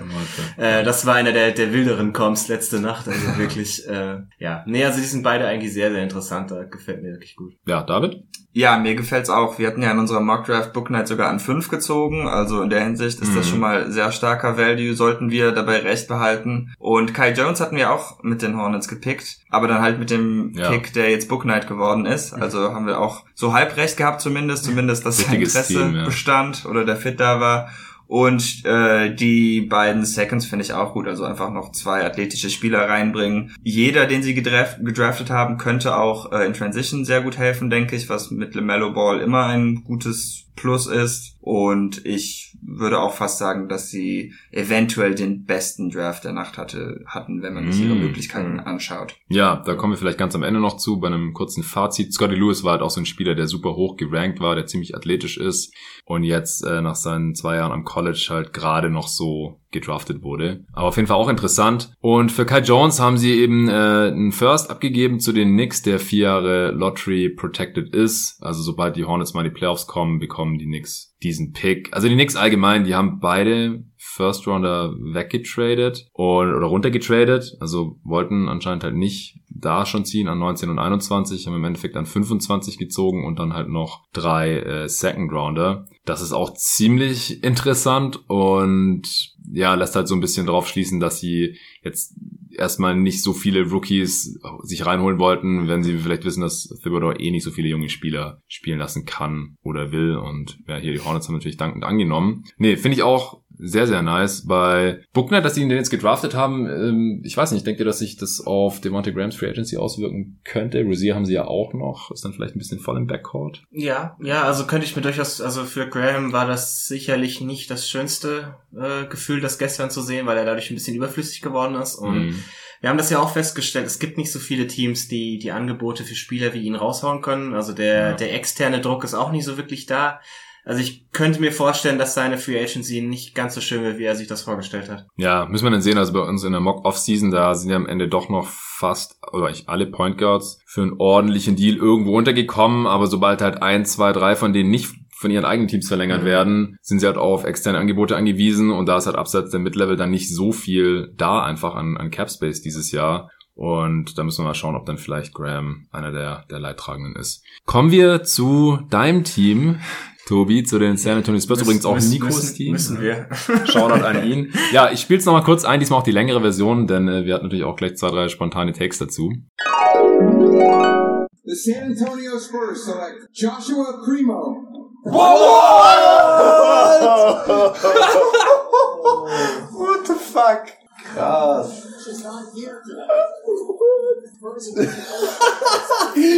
David Josh Primo, Number One Fan. Zum Glück habe ich den noch reingebracht. Ja, Moment mal, ich habe Primo angesprochen. ne? Ja, ja, ja, stimmt. Tom mag auch Primo. Started playing hoops at age Snooper. Wie denn? Snooper. Das ist auf jeden Fall super, Alter. Wie geht's dir damit? Äh, Das kann man, ist. Nicht That's begeistert. tough. Ja, Boah, das ist auch so einer, für den kannst du 10 Spots runtertraden, ey. Ja. Aber das ist schon geil. Aber die sind ja nicht blöd, weißt du? Ich denke mir auch so, Als muss ja nicht, einen Grund geben, warum die nicht runtergetradet ist nicht. Jalen Smith Level jetzt, oder? Ja, es ist nicht in der- Primo ist der jüngste Spieler der ganzen Draft. Ja, ich ist nicht weiß. Jane Smith Level mies, aber es ist halt schon. Ja, also wir hatten Spaß. Also es ging eigentlich nach ungefähr jedem Pick so ab hier, aber äh, die Aufnahme war am Ende drei Stunden lang, auch wenn wir erst, wie gesagt, nach dem zehnten oder elften Pick angefangen haben aufzunehmen. Also äh, konnten wollten wir uns jetzt heute auch nicht komplett anhören und äh, das meiste wahrscheinlich auch nicht so super spannend für euch. Und vielleicht, also ich habe auch wieder die Nachfrage bekommen, ob wir irgendwas live streamen, kommentieren wollen. Wollten wir gestern nicht. Also erstens habe ich sowas noch nie gemacht, wollte mich jetzt nicht spontan damit auseinandersetzen. Zweitens äh, war es auch mal ganz schön, das einfach so in entspannter Atmosphäre zu genießen. Äh, Full Disclosure, wir waren auch früher oder später einfach nicht mehr nüchtern. und vielleicht nächstes Jahr. Mal sehen. Deswegen jetzt hier einfach mal als Teaser diese ein, zwei Einspieler von uns. Ja, Josh Primo an 12. Wir hatten ihn ein, zwei Mal so ein bisschen angeschnitten äh, in unserer Mock-Draft. David, du warst ein bisschen kleiner Fan von ihm. Du hast ihn dann auch direkt gezeichnet für Tobi. Ja, auch während der, während der Draft noch. Nicht zufrieden mit meiner Zeichnung. Also, das hat mich sehr verletzt, wenn ich ehrlich bin. Aber das macht Tobi ja immer gerne, deshalb wundert es mich nicht. Du hast ihn ja auch nur gezeichnet, um mir eins reinzudrücken. Das ist überhaupt nicht richtig. Alle meine Zeichnungen kommen aus meinem Herzen und das war wirklich ganz liebevoll gemeint. Aber vielleicht schenke ich einfach Nico, wenn Tobi es nicht haben will. Ja, genau. Das hast du jetzt davon. Ja, zum Glück sitze ich noch zwischen euch hier. beiden Streithähnen. Ja, war auch witzig, ihr habt euch jetzt auch zum ersten Mal gesehen, nachdem ihr euch davor immer nur in irgendwelchen Chats und auf Twitter bekriegen konntet. Zurück zu Josh Primo. Äh, Torben fand, fand den Pick auch gar nicht so schlecht. Äh, Tobi, wie hast du dich jetzt ja, so zwölf Stunden später damit angefreundet? Ja, also ich, ich muss sagen, der, der Spielertypus, der Primo ist, ist ja gar nicht uninteressant. Also ist halt so ein, noch so ein weiterer Wing, der werfen kann, der verteidigen kann. Ähm, ich bin mal gespannt. Ich habe jetzt von ihm hauptsächlich Catch and Shoot gesehen, ob er da nicht auch ein bisschen mehr auf Movement machen kann. Das würde dann ganz, auch ganz gut passen. Das Problem ist halt einfach, dass er massiv zu hoch gedraftet wurde. Und das ist einfach so ein Spielertypus. Wenn du ihn haben möchtest, okay, dann drafte einfach 10 Spots runter und dann kannst du ihn da nehmen, dann ist auch gut. Aber das ist jetzt auch nicht das erste Mal, dass wir das bei den Spurs sehen, dass sie an der Stelle irgendwie nicht so ganz ähm, das volle ausschöpfen. Also irgendwie Lukas Amanic vor zwei Jahren ist halt so ein ähnlicher Fall gewesen. Hm. Und einfach sagt, geh ein paar Picks runter, nimm doch ein Asset mit und dann kannst du immer noch den Spieler ziehen, den, wenn du ihn unbedingt haben wolltest. Weil er ging halt in den Mock Drafts selten irgendwie vor 25 weg. Und dann ist 12 halt wirklich einfach sehr, sehr hoch dafür. Und ich denke mir halt auch, gut, wenn du auf den Spielertypus unbedingt gambeln willst und deinen Spieler zu früh draften willst, dann nimm doch bitte Vince Jaden Springer. ja, das wäre natürlich dann dein Wunschpick hier an der Stelle gewesen, nachdem äh, Giddy schon weg war. Ja, aber I know that feel, bro. Cam Johnson, Jalen Smith die letzten Ja. Jahre bei den Suns. Ja. Einmal hat's geklappt, einmal nicht. Aber also Primo ist ja jetzt auch ein ganz anderer Spielertyp, Mhm. als Cam Johnson einfach schon uralt war, weil Primo ist der jüngste Spieler der Draft. Also der wird erst im Dezember 19. Der jüngste College-Spieler. Ja, gibt's noch einen jüngeren anderen? Äh, Internationals gibt's noch. Der hat doch super spät der- im Dezember Geburtstag. Also geht fast nicht später. Vielleicht gibt's Ja. noch einen, der kurz vor Silvester Ja, Geburtstag genau. hat. Ich glaube, Primo hat an Weihnachten. Irgendwie hieß gestern der jüngste, äh, der jüngste College-Spieler oder so. Also es war irgendwie die Einschränkung haben sie getroffen. Ich weiß gar nicht wegen wem. Okay, ja, whatever. Also wie gesagt, viel jünger geht nicht, weil also- du musst im selben Kalenderjahr noch 19 werden und er hat an Weihnachten Geburtstag. Also er hat auf jeden Fall auch Upside, würde ich, würde ich gar nicht irgendwie unterschlagen. Ich sehe da schon, wie das funktionieren kann. Ist halt nur, ähm, wir hätten ihn wahrscheinlich auch bei den Wings irgendwie besprechen müssen. Ich habe ihn so in den Mitte der 30er gehabt auf meinem Board. Also war schon so irgendwo in den nächsten Tier. Aber ja, 12 ist halt doch hoch. Ja. Ja, dann haben sie noch Joe Wieskamp in der zweiten Runde an 41 oder Wisekamp äh, wird der amerikanisch Mhm. ausgesprochen. Sieht sehr deutsch aus, der Name. Aber Joe Wisekamp dann wohl äh, an 41. Was sagst du dazu? Er ist so ein Shooter-Typus. Also immerhin, das muss man sagen, sie haben jetzt offensichtlich gemerkt, dass dem Kader Shooting fehlt. Also Primo ist auch so ein, kann auch gut werfen und Weiskamp ist halt wirklich so ein Spezialist. Äh, wird sich da schon irgendwo ganz gut einfügen. Ist jetzt auch nichts Besonderes, aber ein Spielertypus, den du auf jeden Fall auch brauchen kannst. Ja, dann kommen wir doch zu den Indiana Pacers. Die haben sich äh, Chris Duarte aus der Dominikanischen äh, Rep Republik, Republik, Republik reingeholt. Und an äh, 22 noch Isaiah Jackson, das war der Pick der Lakers, der zu den Wizards ging. Die haben ihn dann, wie gesagt, weitergetradet gegen eben Aaron Holiday von den Pacers und den 31. Pick. Ja, Duarte, einer der ältesten Spieler in der Draft, oder vielleicht sogar der älteste, mit also 24, viel älter wird's nicht. Ich habe heute nochmal gelesen, dass er äh, unwesentlich jünger als Devin Booker ist. Acht Monate jünger als Devin Booker, der in seine siebte Saison jetzt geht. Ja, es ist schon unfassbar. Ja, die Pacers offensichtlich im Win-Now-Modus wollten sich jetzt kein junges Projekt reinholen. An 13 haben wir ja noch Kuminga bekommen in unserem Mock-Draft, der war ja schon längst weg. Wie gefällt dir das jetzt für die Pacers, David? Nicht sonderlich. Allgemein irgendwie eine relativ einfallslose Draftnacht fand ich. Denn ja, die Upside fehlt da halt ein bisschen. Andererseits ist mir auch nicht ganz klar, was die Pacers vorhaben. Denn mit ihrem nächsten Pick äh, nach dem Aaron Holiday Trade haben sie sich ja dann Isaiah Jackson geholt, der halt Mhm. auch nicht wirklich passt. Denn sie haben jetzt, glaube ich, vier Bigs, in die sie Zeit und Geld investieren wollen. Also da muss sich jetzt eigentlich etwas ändern in dieser Offseason. Ich Ja. kann mir nicht vorstellen, dass das so weitergeht. Aber ich glaube, das hat auch schon jeder beim Bitadze-Pick gesagt. Von daher. Der auch äh, noch da ist. Der auch noch da ist. Von daher kann ich mir halt irgendwo schon ein bisschen vorstellen. Ich denke, dass Duarte ihren Playoff-Ambitionen wahrscheinlich besser helfen kann als die meisten anderen Rookies, die jetzt noch verfügbar gewesen wären. Aber ja, ich glaube, da sind wir uns alle einig, das ist nichts, worauf man einen Lottery-Pick äh, verschwendet. Und deshalb sehe ich auch deren Draft ziemlich, ziemlich kritisch. Ja, also für die Leute, die es nicht auf dem Schirm haben, sie haben natürlich noch All-Star Domantas Sabonis, äh, denn der wurde nur in der Mock-Off-Season getradet, in der Realität nicht. Miles Turner ist auch noch da. Mal sehen, ob jetzt diese Offseason vielleicht mal einer von beiden gehen muss. Das, die Gerüchte gibt's ja schon länger. Und dann natürlich Bitadze, gerade angesprochen, äh, letztes Jahr gedraftet und nee, vor zwei Jahren schon. Ja. ja genau. Aber halt auch noch ein junger Big, der eigentlich mal noch ein bisschen mehr Spielzeit gebrauchen könnte, der auch vielversprechend aussieht bisher. Und als letztes Jahr die Bigs teilweise verletzt waren, hat ja auch noch O'Shea Brissett ziemlich überzeugend gespielt, so als Mhm. Small Ball Big. Der ist auch noch da. Und jetzt draften sie hier noch, also der Jackson, ich bin ja eh nicht so der größte Fan, weil er einfach so ein Running Jumping Big ist, der viel Würfel blockt, aber auch viel foult und ja, einfach überhaupt keinen Wurf hat. Also hätte ich vielleicht eh nicht so früh gedraftet und dann halt nicht, wenn ich schon drei, vier andere Bigs hab im Kader. Also bisschen seltsam. Ja, Duarte kann ich, kann ich schon verstehen, weil er halt dem Team wahrscheinlich gleich helfen kann, so als 3D-Spieler, der direkt einsatzbereit ist. Hast du noch was zu den Pacers? Nee, es ist wirklich ist, ist relativ einfallslos, wie David das gesagt hat. Es ist halt so ein Push dieses Jahr irgendwie jemand, der vielleicht hilft, in die Playoffs zu kommen, wenn man das unbedingt möchte.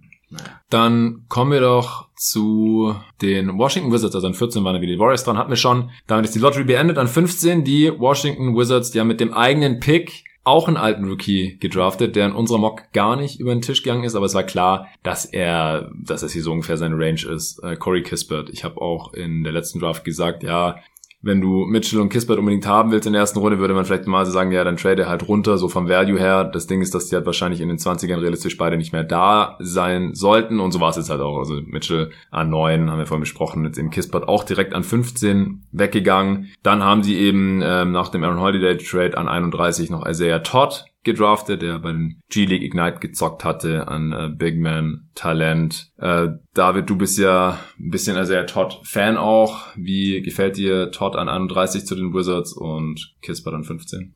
Ja, Todd in 31 gefällt mir super. Ich freue mich auch auf die Gaffer-Todd-Kombination. Stimmt, oh Gott, du wirst mich 2K damit abziehen. das, wird so, das wird so lustig. Das machen wir dann Ähm, gleich mal. Ja, ich frage mich natürlich, wann es dazu kommt, da sie ja jetzt auch aufgrund des Trades mit den Lakers einige Big Men haben und sie hatten ja auch schon ein paar, die äh, zumindest im Moment besser sind als Isaiah Todd. Also ich kann mir vorstellen, dass er jetzt erstmal nicht so viel spielt. Mhm. Äh, ja, jetzt zum höheren Pick, zu Corey Kispert. Das ist halt auch wieder irgendwie so ein Win-Now-Draft-Pick, was auch wieder komisch ist, da ja bei Bradley Beal nicht ganz klar ist, was er will, auch wenn so die Berichtführung von gestern, glaube ich, eher darauf hinweist, dass es ihm immer noch äh, gefällt in Washington und dass er dort bleiben will. Dabei könnte Kispert wiederum helfen, aber ansonsten mag ich auch nicht, wie unathletisch ihr Frontcourt jetzt, oder zumindest auf den Flügeln, wie sie da besetzt sind eigentlich. Denn mit Mhm. Kispert, Avdija, ja, Hachimura ist natürlich noch irgendwie athletisch, aber kann denn das auch nur bedingt einsetzen defensiv? Also da bin ich nicht so ganz begeistert von.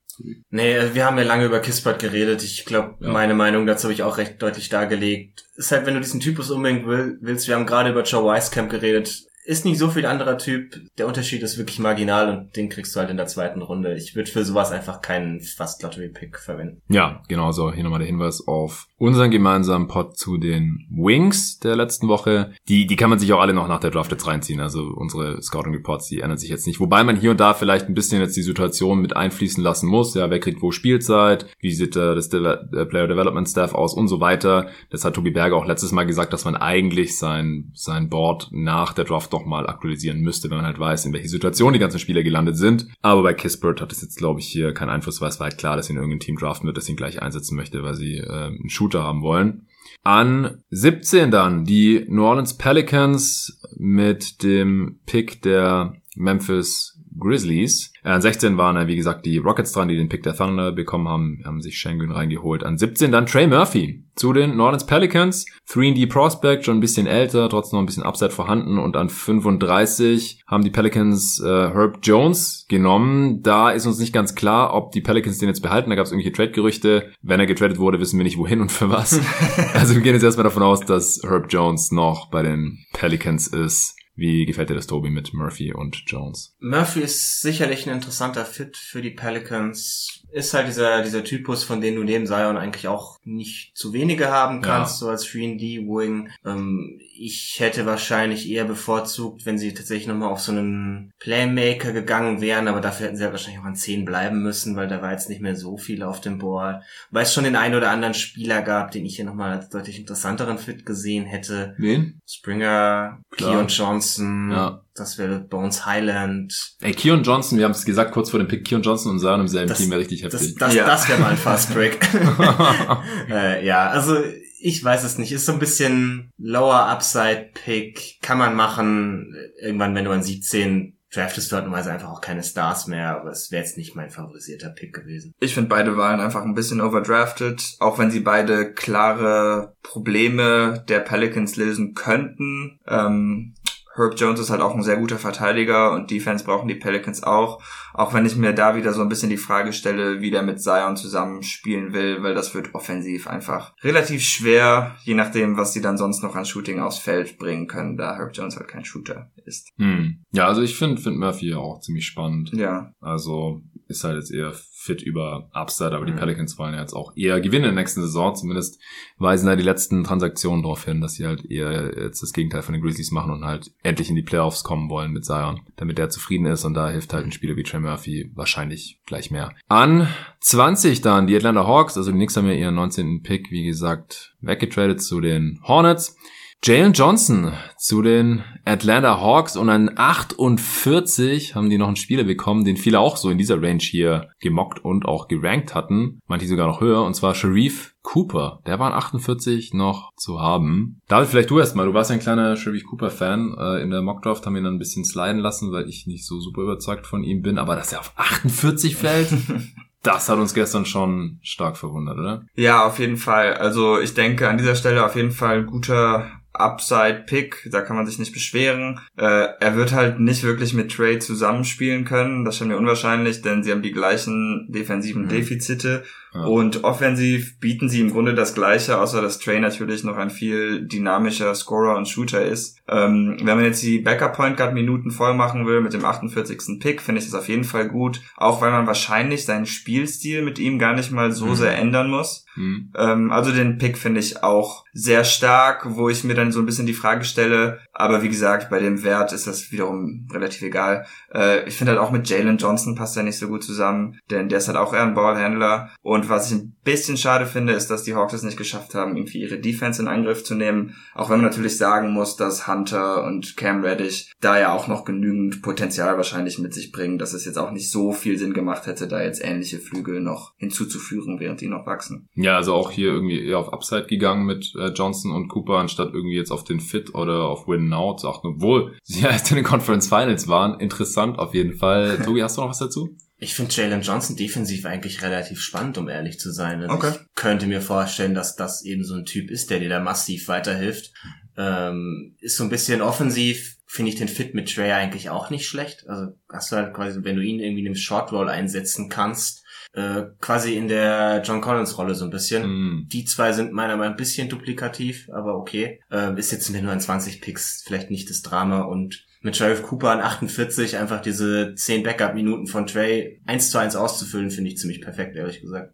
Ja, also ich, wenn es um, wenn's um Defense geht oder allgemein, hätte jetzt halt auch eher noch äh, Jane Springer oder Keon Johnson Mhm. vorgezogen. Die hätte halt auch geil neben Trey spielen lassen können. Dann hätten die einfach immer den, den besten gegnerischen Guard abgemeldet und Trey hätte in der Defense chillen können. Und dann hätte man halt auf die Upside gehofft, weil Springer, ich habe im letzten Pod übrigens falsch gesagt, dass der schon 19 geworden ist. Der wird erst im September 19. Der ist noch 18 jetzt gerade und Keon Johnson ist auch erst 19 geworden im März, glaube ich.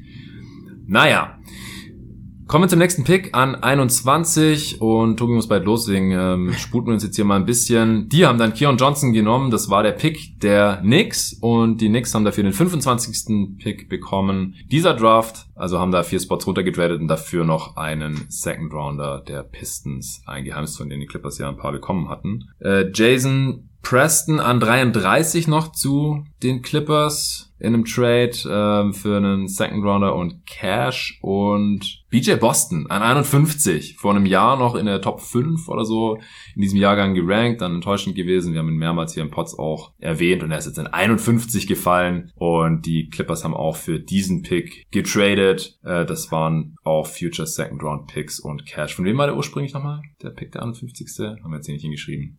War es nicht die Hm. Grizzlies oder so? Ja, Grizzlies. Aber dann, also es ist auch wieder unklar hier bei The Athletic, reportedly, reportedly traded to Pelicans, aber sollte jetzt bei den Clippers gelandet sein. Ja.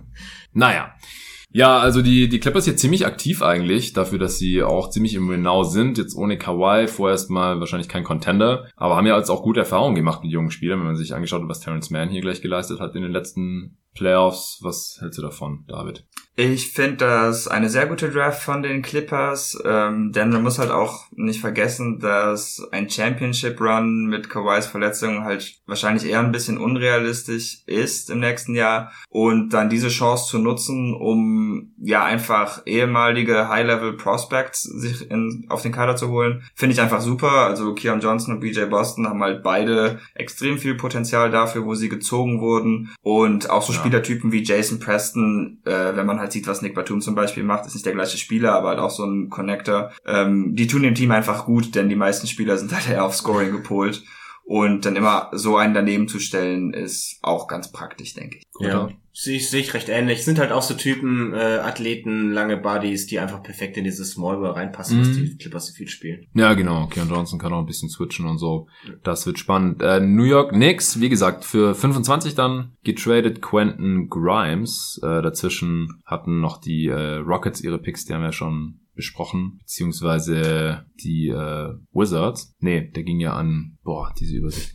Äh, zu den Pacers ging die 22, genau. Deswegen machen wir 25 weiter mit äh, Quentin Grimes und an 34 haben sie Rukas Jakubaitis gedraftet. Dafür haben sie den 32. und 36. Pick zu den Thunder geschickt, äh, bekommen. Nee, sie haben den Erklär du's 32. mir. zu den Thunder geschickt, aber sie haben den 36. zusammen mit Rokas gekriegt. Genau, Okay, das konnte ich so nicht. Genau. Dem 36. Okay, das konnte ich aus dieser Notiz hier nicht entnehmen. äh, ja, die, äh, auch vielen Dank, dass ihr diese Übersicht vorhin erstellt habt, ähm, während ich Tom zum Bahnhof gefahren habe. Ähm, genau, Miles McBride haben sie in 36 dann noch bekommen. Der wurde teilweise auch in der ersten Runde gemockt, da ist auch Torben ein großer Fan. Er war jetzt nicht so der Fan davon, dass er bei den Knicks untergekommen ist. Und Jericho Sims, noch ein 58, ein sehr, sehr athletischer Center, der aber schon ein bisschen älter ist. Der, das hat vielleicht der eine oder andere mitbekommen, der äh, mit dem, der so hoch gesprungen ist äh, in so einem Draft-Vorbereitungsding, das war das Pro Day, dass er von oben in den Ring reingucken konnte und sich dann noch fast irgendwie einen Zahn am Ring ausgeschlagen hätte oder die Lippe aufgeschlagen hätte. Also der Typ kann auf jeden Fall springen und den äh, haben sie an 58 noch genommen. Äh, was halten wir jetzt davon, Tobi, von dieser Draft der Knicks? Die Knicks-Fans hatten sich ja auch schon seit Wochen und Monaten den Kopf drüber zerbrochen, wen sie da nehmen könnten an 19 und 21. Jetzt haben sie die ganzen Picks gar nicht mehr. Ja, genau. Im Prinzip jetzt halt hier drei Second Rounder und mit Quentin Grimes ja auch ein Spieler, der ich fast ausschließlich in der zweiten Runde gemockt wurde. Ja, also ich finde Miles McBride auch ganz spannend für sie. Ansonsten sind das mehr so Rollenspielertypen, wo man irgendwie merkt, die Knicks haben jetzt gerade nicht viele Ambitionen, junge Spieler ranzuzüchten, sondern sind wahrscheinlich eher in der Free Agency aktiv wollen sich da eher darüber verstärken und dann dieses Jahr tatsächlich angreifen. Ich glaube, das verrät einem mehr über die, die Strategie der Franchise als wirklich über die Spieler an sich. Wenn ähm, ihr jetzt immer noch einen Take habt, dann schreit einfach rein. Ansonsten gehe ich immer mit dem nächsten Team zum nächsten Dude und das wäre jetzt Bones Highland an 26 zu den Denver Nuggets. David, du bist Fan. Wie gefällt dir der Pick? Richtig starker Pick. Die Nuggets können noch immer ein bisschen mehr Off-the-Dribble Shot Creation brauchen und alle Shooter sind, glaube ich, neben Jokic mehr als willkommen. das ein etwas ähnlicher Spielertyp bei den äh, Nuggets funktioniert, hat man ja eigentlich auch schon in Will Barton gesehen. Ich glaube, die haben zumindest die gleichen so Scoring Tendencies, dass sie das Spiel so ein bisschen ähnlich angehen. Ähm, ja, gefällt mir wirklich super. Ja, mir auch. Brooklyn Nets an 27 dann hatten sie noch den 29. Pick bekommen ja von den Suns gegen äh, Landry Shamet. Dafür haben sie noch Javon Carter reinbekommen. Shamet gefällt mir bei den Suns besser als Javon Carter oder der 29. Pick, weil wahrscheinlich beides jetzt keine Spiele gewesen wären, die in der Playoff-Rotation bestehen können. Und Shamet hat es jetzt dieses Jahr bei den Nets zumindest teilweise schon bewiesen. Defensiv ist er natürlich angreifbar, er ist halt ein sehr, sehr starker Shooter und er sollte spielbar sein, ist halt ein weiterer spielbarer Body auf den äh, Guard-Positionen oder wenn man eine Three-Guard-Lineup spielen will, vielleicht auch neben Booker und Paul. Ansonsten halt wahrscheinlich die Backup-Minuten von Booker, dass man da nicht mehr so untergeht, wenn der mal sitzen muss und äh, dass man da vielleicht auf Edwin Moore verzichten kann oder er wird in Regular Season dann im Prinzip längst einen Getaway setzen, ist einfach ein Upgrade auch gegenüber ihm. Äh, mit dem Pick haben die Nets sich Daron Sharp reingeholt. An 27 haben sie mit Cam Thomas noch einen heftigen Scoring Guard von LSU reingeholt, der, ich finde es immer noch krass, 1,4 Assists pro Spiel hatte.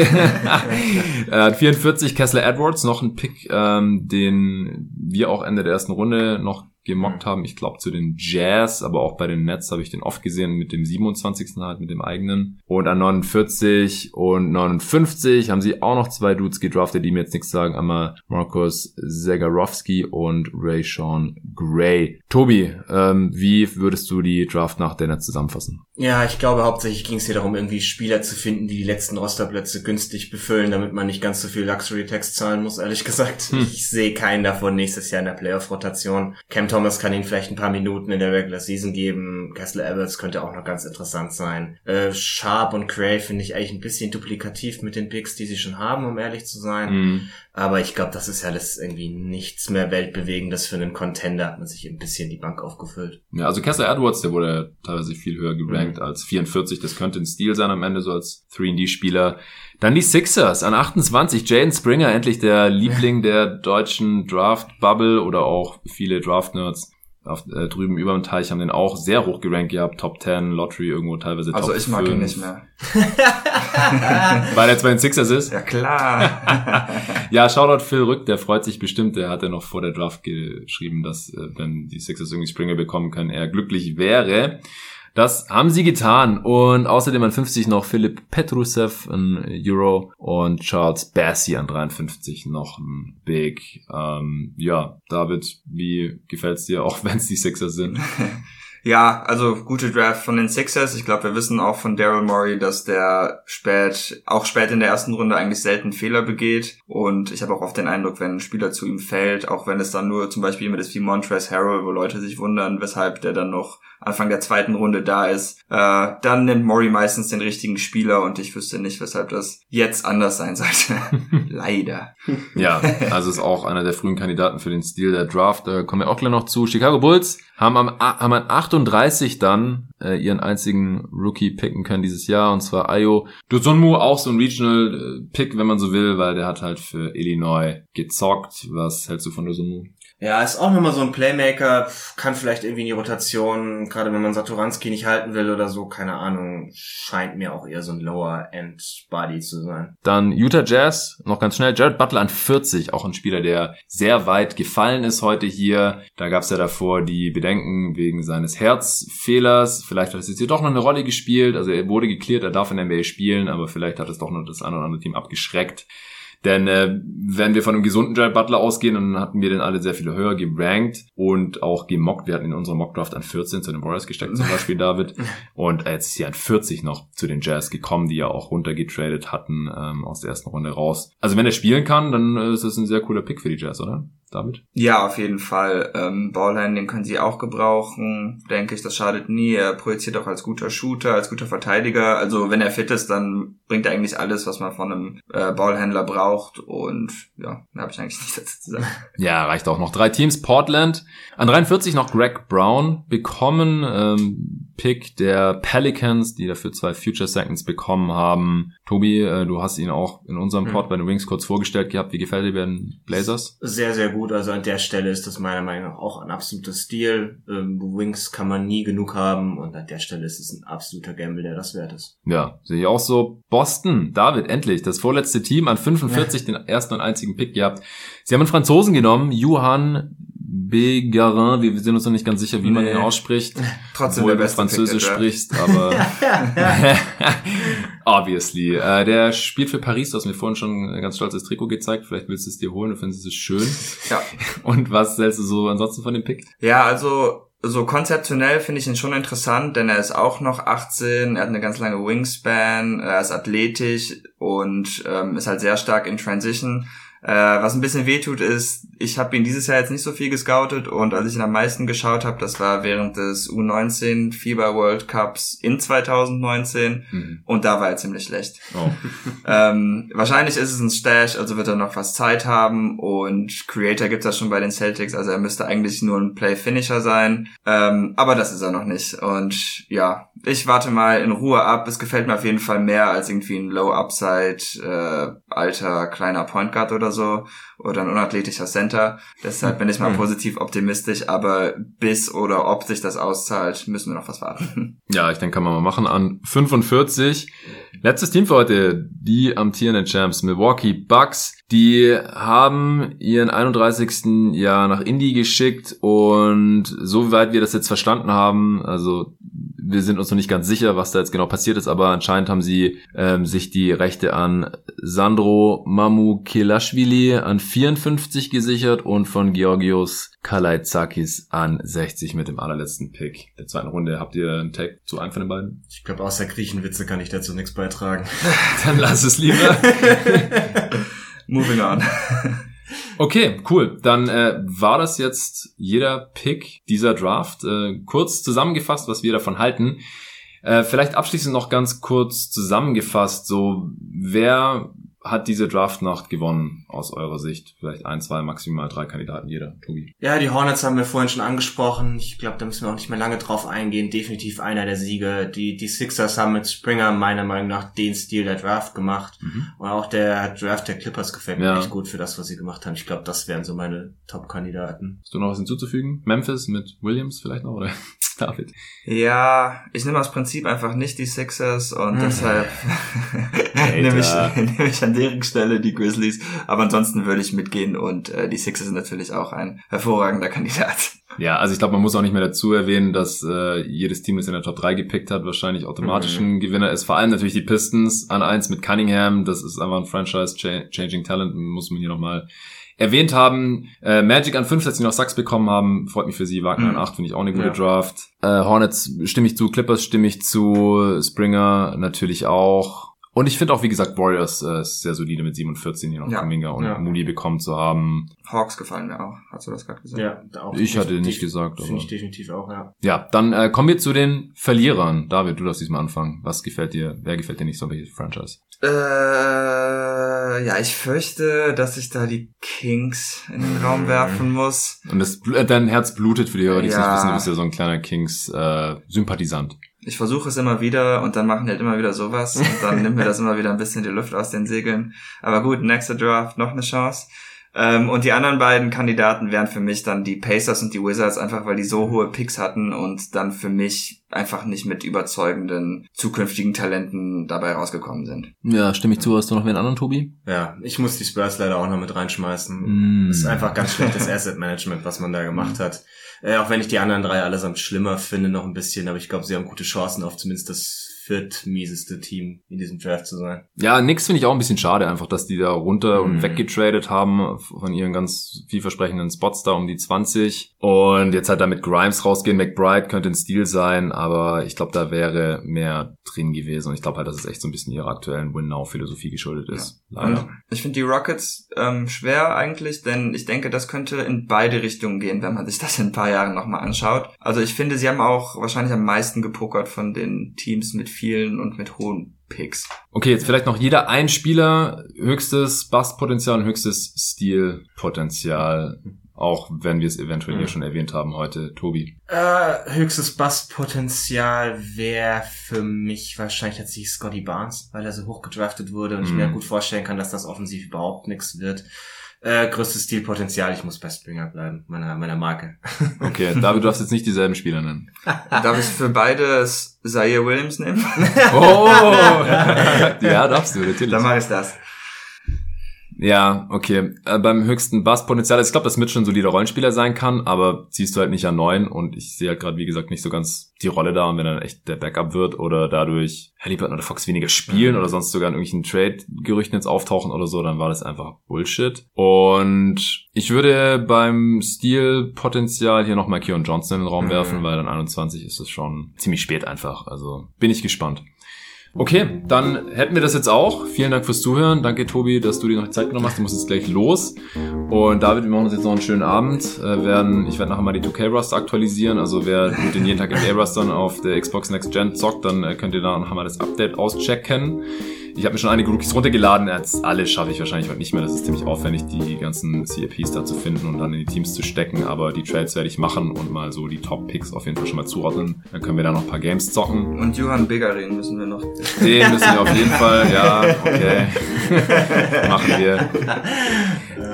Ja, dann äh, war geil auf jeden Fall. Ich hoffe, das ist im Pod auch ein bisschen rübergekommen. Gebt uns gerne Feedback dazu. Die nächste Folge wird es hier geben, wenn entweder ein größerer Trade passiert oder wenn die Free Agency begonnen hat und die ersten Signings bekannt geworden sind. Vielen Dank fürs Zuhören und bis dahin. Danke nochmal an Athletic Greens fürs Sponsor in dieser Folge.